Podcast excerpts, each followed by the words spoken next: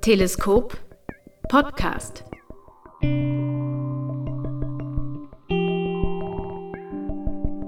Es ist nicht irgendwie ganz viel reinschaufeln, es ist eher suchen. Es ist eher ein in dem großen, weitem, großen Nichts reinschaufeln und versuchen. Irgendwann findet man etwas, wo man denkt, schön, das, äh, das könnte was für uns sein.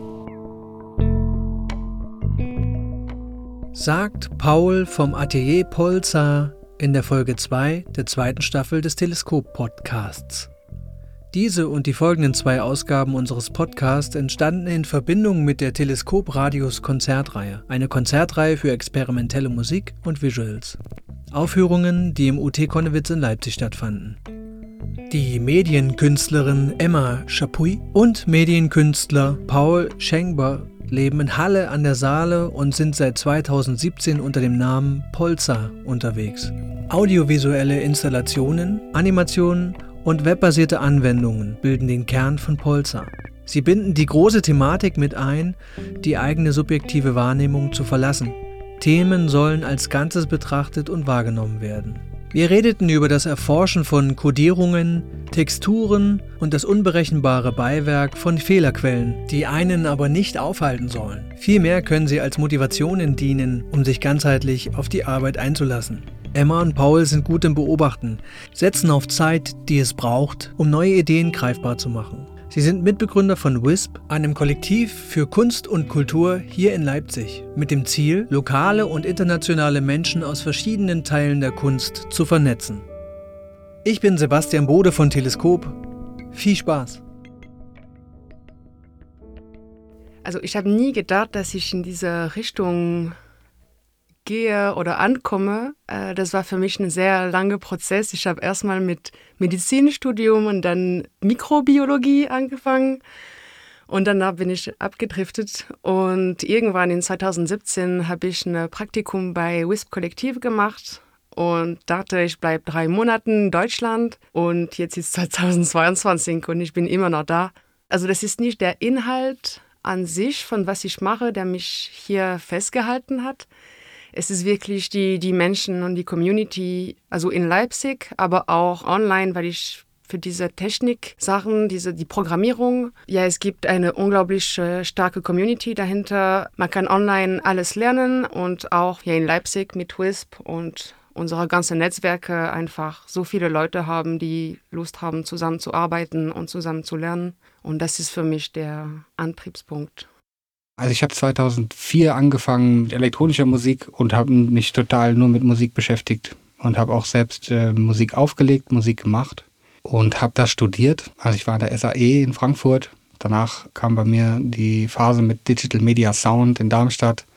Das habe ich alles studiert, aber dann habe ich gemerkt, dass Sound mir total viel Spaß macht. Aber als ich dann einmal eine Maschine programmiert hatte, die auf Zigarettenrauch reagiert hat, da habe ich auf einmal gemerkt, dass das mir ein bisschen mehr gibt, als nur mit dieser Software beschäftigt zu sein. Und ich wollte dann immer weg von der Software.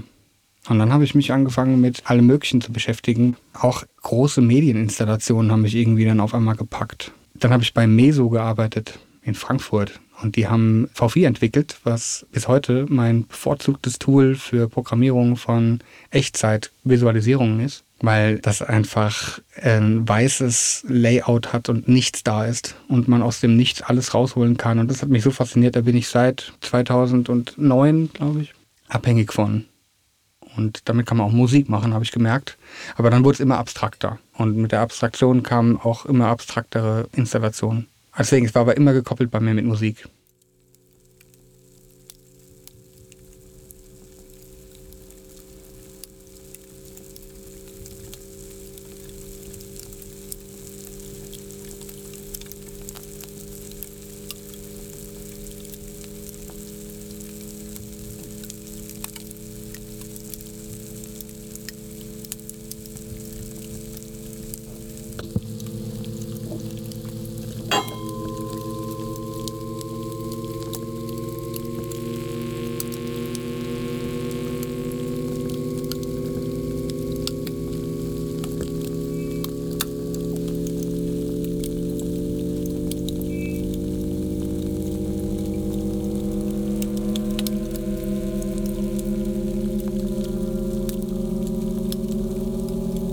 Eigentliche Mission liegt ähm, im kollektiven Arbeiten, mit WISP-Kollektiv vor allem, weil wir beide auch äh, Vorstände sind von WISP-Kollektiv und seit 2010, ich zumindest, Emma seit 2016 aktiv ähm, da arbeiten und uns da sehr stark mit interdisziplinären Arbeiten in Gruppen, wo agile Prozesse gefördert werden. Da sind wir so zu Hause, aber Polster dient uns so ein bisschen als Rückzugsort, wo wir nur fokussieren, was wir schön finden und nicht unbedingt gesellschaftspolitische Kritik oder andere großen Themen auseinandernehmen, sondern eher uns mit unseren eigenen kleinen Welten beschäftigen. Ähm, ja, das ist vielleicht auch ein bisschen verwirrend, weil Polster und Wisp mit die gleichen Mitteln manchmal arbeiten. Aber der große Unterschied ist, es sind gerade 16 Leute im WISP-Kollektiv und unter diese 16 Leute, manch, manche nehmen teil an die Vereinarbeit, manch, manche Leute kümmern sich um Events organisieren, äh, Residencies planen.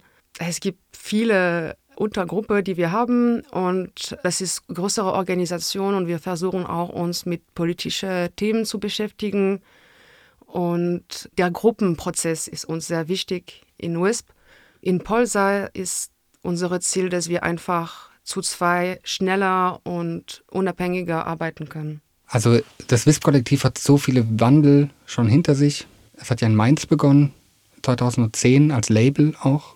Da haben wir auch Releases feiern dürfen. Dann ging es aber eher in eine veranstalterische Richtung und dann in die künstlerische Richtung mit Installationskunst und Medienkunst. Es ist aber, das finde ich auch interessant, nie gestorben. Also solche Ideen im WIS-Kollektiv und auch so verschiedene Konzepte des kollektiven Arbeitens sterben da nicht, sondern sie werden sich ausprobiert und ich glaube, ein Label könnte eventuell bald schon wieder interessant werden, weil wir immer mehr wachsen, gerade mit der Hoffnung, wieder Musik zu äh, kreieren.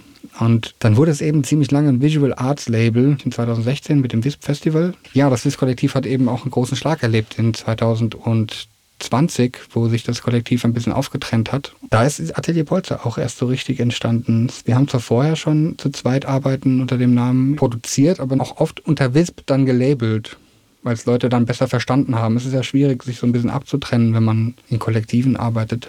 Genau, und das ging auch vielleicht auch darum mit diesen Geld- und Karriere-Themen, dass es äh, getrennter ist von einer kollektive Zusammenarbeit mit vielen Leuten, ja, dass wir unabhängiger unsere Dinge machen können.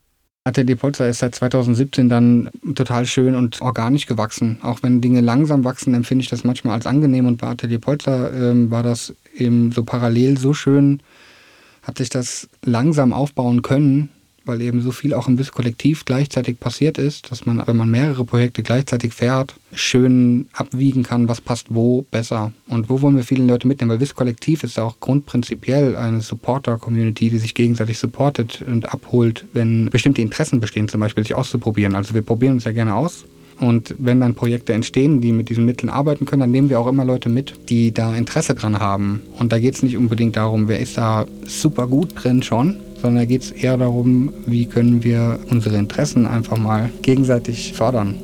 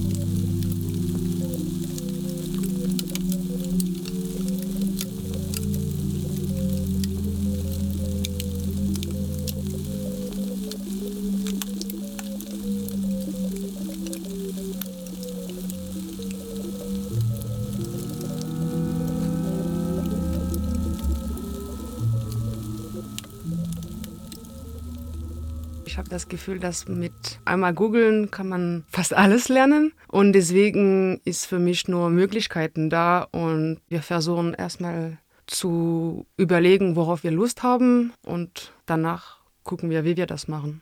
Das Gefühl zu haben, den Sound in der Hand zu haben mit bestimmten Fadern oder sonstigem, Das hat man in den visuellen ja auch und das schaffen wir uns immer wieder. Eben mit diesen Programmiersprachen, die wir benutzen, schaffen wir uns ja auch immer eigene Steuerungsumgebungen. Und es macht uns total viel Spaß, so viele Möglichkeiten wie möglich zu programmieren. Aber auch manchmal haben wir auch, würde behaupten, 10 hoch 10 Möglichkeiten. Lassen uns die auch offen, benutzen aber manchmal nur zwei. Aber wir haben die Möglichkeit, wenn auf einmal etwas passiert, wo es total anstößt, wo wir sagen, nee, es muss ganz anders sein, dann können wir das auch theoretisch machen. Oft machen wir das nicht, aber ähm, ja, das Live und Intuition, also im Live-Bereich arbeiten, macht uns am meisten Spaß. Das ist die der Herz von unserer Arbeit. Das ist uns sehr, sehr wichtig. Wir legen viel Wert auf ja, Intuition, Zufall, Fehlern ist etwas, was uns sehr wichtig ist.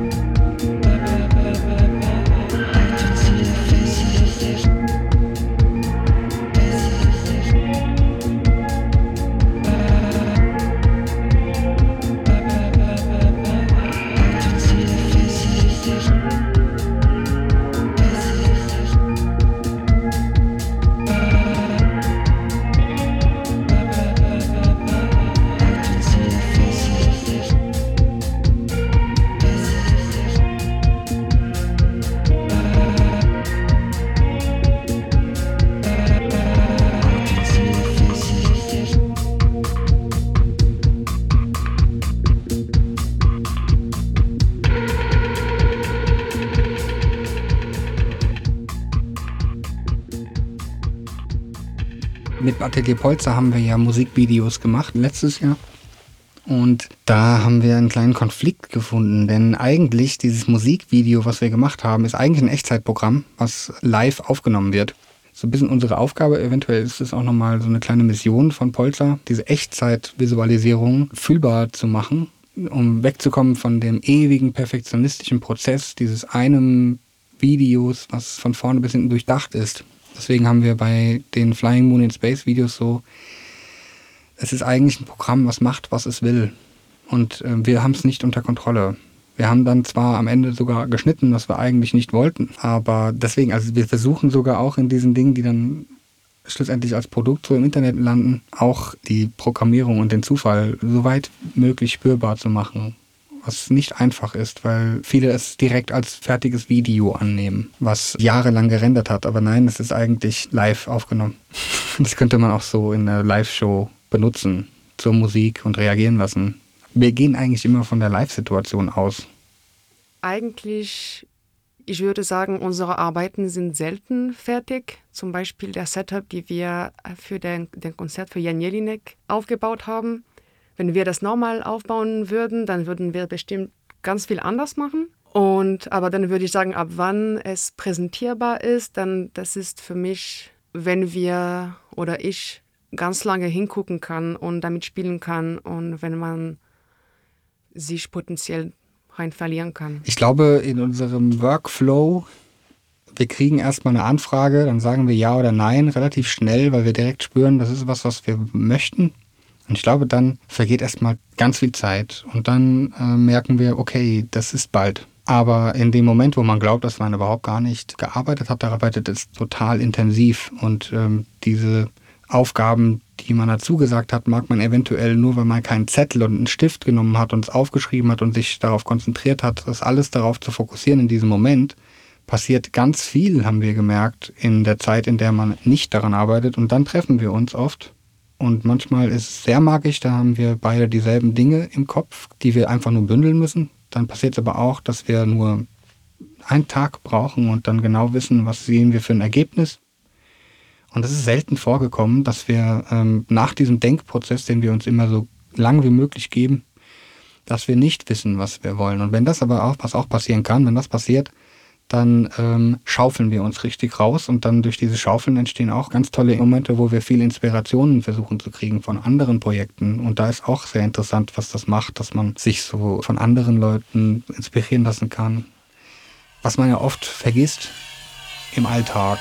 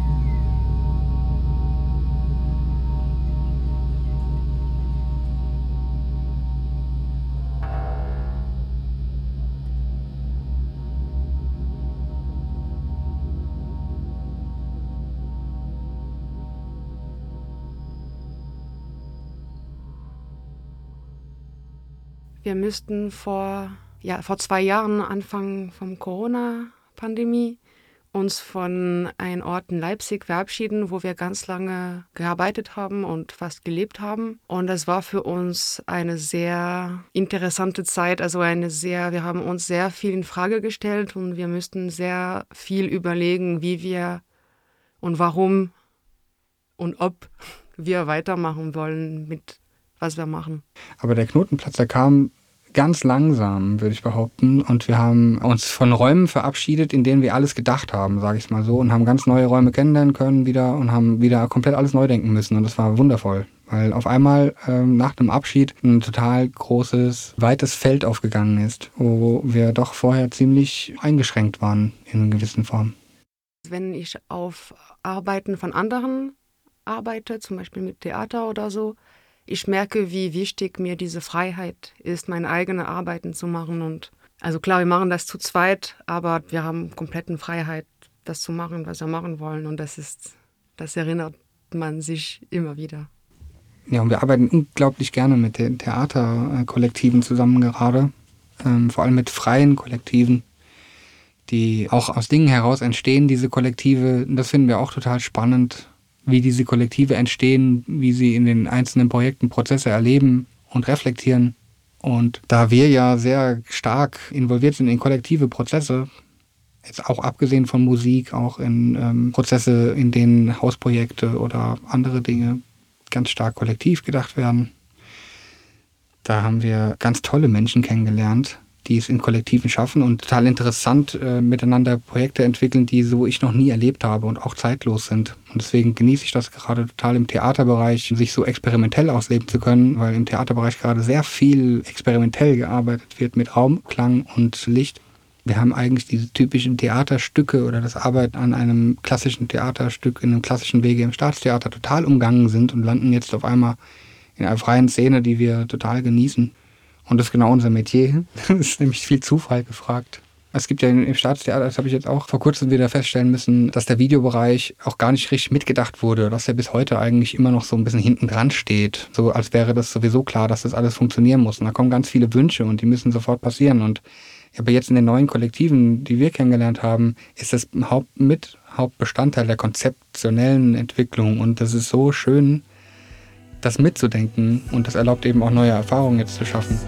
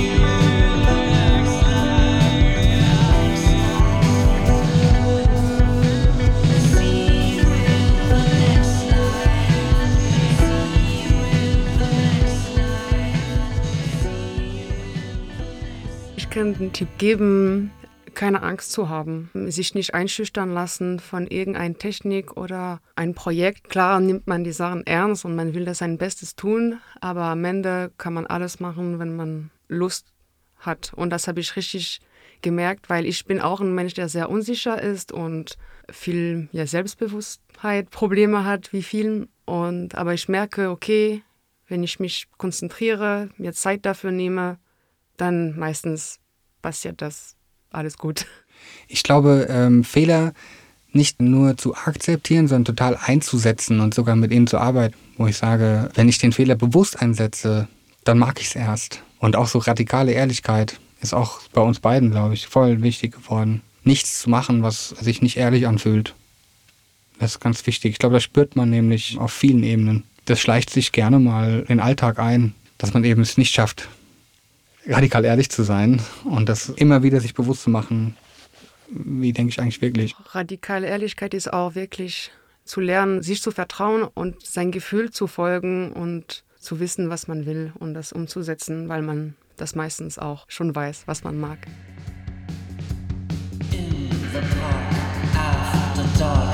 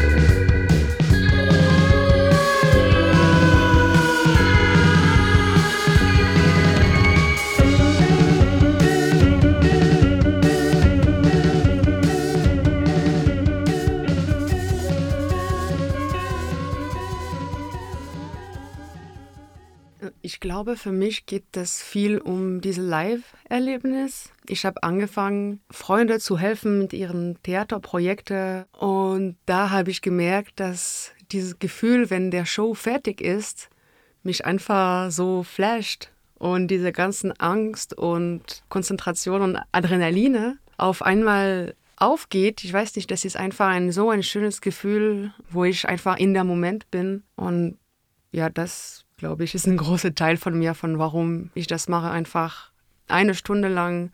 Man hat alles vorbereitet und man ist wirklich in der Moment. Das wird man nicht zweimal erleben und man muss absolut hier und da sein. Warum wir das machen, ist für mich, glaube ich, relativ einfach zu beantworten, weil ich so viel mache, dass ich nicht unbedingt gerne mache. Das die Zeit, die ich habe, ähm, außerhalb von dem, was neben dem Alltag, nenne ich es mal so ganz äh, schlicht, maximal ausnutzen will, um das zu machen, was uns zu uns selbst bringt, was uns da, das, was wir so außerhalb sehen und kritisieren gelernt haben, mal auszublenden, total auszublenden und eben diese Prozesse des Schaffens, auch diese Frage immer wieder, wird das was? Ist das wirklich das, was ich glaube, zeigt auch, was ich glaube? Kritisiere ich oder mag ich? Was mag ich wirklich? Diese, diese Frage, sich immer wieder zu stellen, das ist, glaube ich, das, warum ich das mache.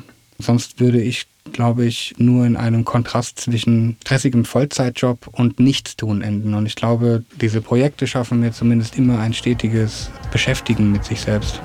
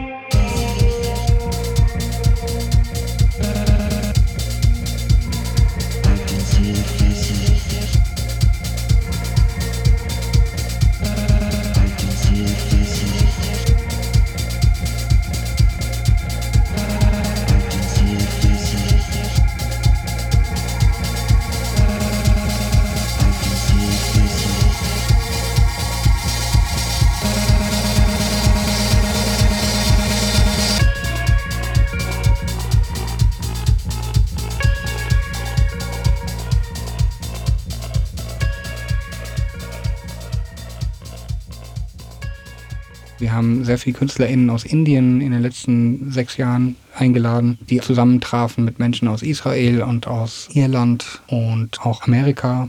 Und wenn, wenn diese Menschen zusammenkommen aus den ganz verschiedenen Umkreisen, und ihren Einflüssen, dann entstehen interessante Diskurse und die kriegt man oft hinter der Arbeit eben nur mit im Prozess und nicht in der Arbeit selbst. Man versucht ja so wenig plakativ wie möglich zu arbeiten, aber gemeinsam ein Thema zu finden alleine, was alle gleich stark betrifft oder Wichtigkeit hat für alle Menschen, dass man daraus eine Arbeit macht. Das ist interessant, das überhaupt in den Wege zu bringen und auch ein gewisses Setting zu haben, damit das entstehen kann und fruchten kann.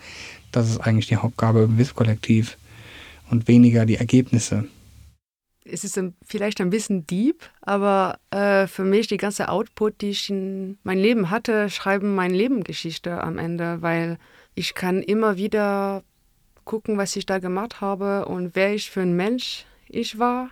Und ja, das sind einfach wie Erinnerungen, die eine extrem krasse Form nehmen und die man selbst geschaffen hat. Aber richtig drauf zurückgucken, mache ich persönlich wenig, außer wenn man weiter an die Sachen arbeitet. Aber genau, ich bin ein Mensch, wenn es fertig ist, dann ist es fertig. Ich glaube, die, die Sachen, die wir bis jetzt gemacht haben, im Gesamt ist man einzelne Arbeiten zu betrachten, ist irgendwie immer einfach. Aber alle zusammen zu sehen, das ist schon schwierig, wenn man sie als Komposition sieht. Aber bis jetzt habe ich ein total schönes Gefühl bei all den Arbeiten, die wir bis jetzt machen durften und ähm, freue mich total auf alles, was gerade so anläuft und ähm, noch kommt. Also ich würde sagen, unsere Arbeiten sind nicht alle inhaltlich politisch. Es gibt ein paar davon, die jetzt zum Beispiel, das war nicht wirklich äh, das Wut, aber diese Machtlosigkeit von, gegenüber der Klimawandlung. Das haben wir gemacht oder mitgemacht, mitproduziert. Aber ich glaube, der größte oder für mich das größte politische Thema in der Arbeit ist, wie arbeitet man mit wem und ja, diese Arbeitethik, also versuchen wirklich eine Linie zu haben, äh, nicht nur für Geld zu arbeiten. Also das geht nicht unbedingt nur um Geld, aber das heißt, was produziert man, wenn man arbeitet und braucht die Welt, was man gerade macht oder nicht. Das ist für mich wichtig und für uns auch. Es ist schon eine Mission für mich auf jeden Fall.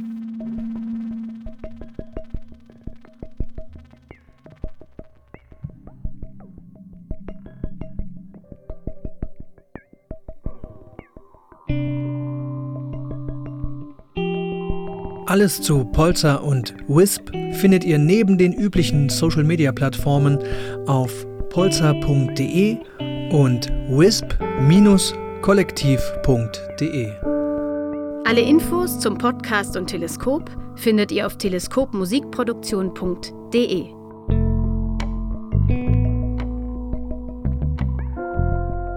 Schreibt uns euer Feedback unter kontakt@teleskopmusikproduktion.de www.ftf.de.